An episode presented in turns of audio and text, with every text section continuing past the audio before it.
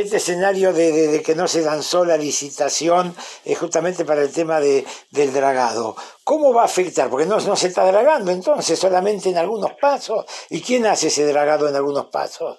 Bueno, la, Administración General de Puertos quedó a cargo como concesionario de este sistema de dragado y en principio lo que hicieron fue de manera directa contratar a Jan Deniul, que era la empresa que había trabajado durante los últimos ah, años para que lo hiciera. Pero obviamente que no es lo mismo eh, la posibilidad de dragar eh, que si la eh, concesión estuviera ya funcionando, ¿no? Porque no hay seguridad jurídica para esto.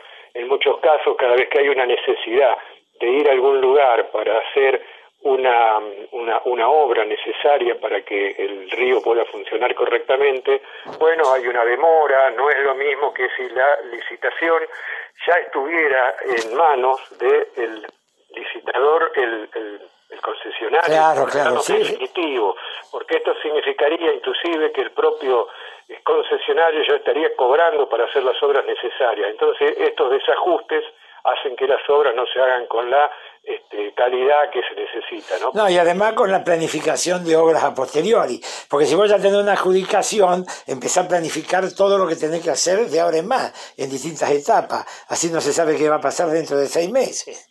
Justamente, bueno, lo, de lo que se trata es eso, hoy el reclamo de los usuarios del río, básicamente es el reclamo por el hecho de que se tiene que tener ya un calendario de cómo va a ser la licitación larga, la licitación de 15 años, porque se ha perdido demasiado tiempo y esto significa, por supuesto, un problema de costos y un problema de seguridad en la navegación y, eh, por supuesto, que en la situación en la que está la Argentina, esto es un problema muy serio. Pareciera que todos estos enfrentamientos, estas cuestiones se fueron dando en algunos casos también con gente que está muy en contra de la licitación del dragado. Sí, porque además hay cuestiones ideológicas, cuestiones que tienen que ver también con el medio ambiente, es bastante complejo el tema. Justamente, justamente. Cuestiones ideológicas, cuestiones que tienen que ver con el medio ambiente, efectivamente, y específicamente con las cuestiones del dragado.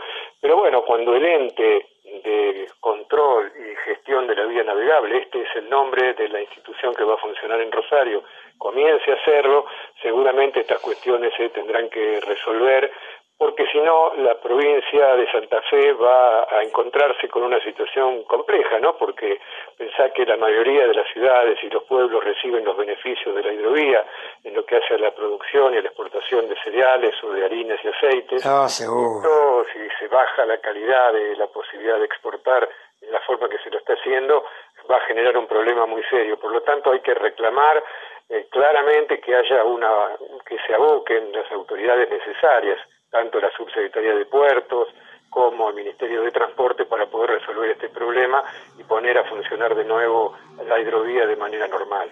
Pini, fuerte abrazo, nos mantenemos en contacto, vamos a tratar de dialogar eh, toda la semana sobre estos temas porque son de mucho interés para nuestra región.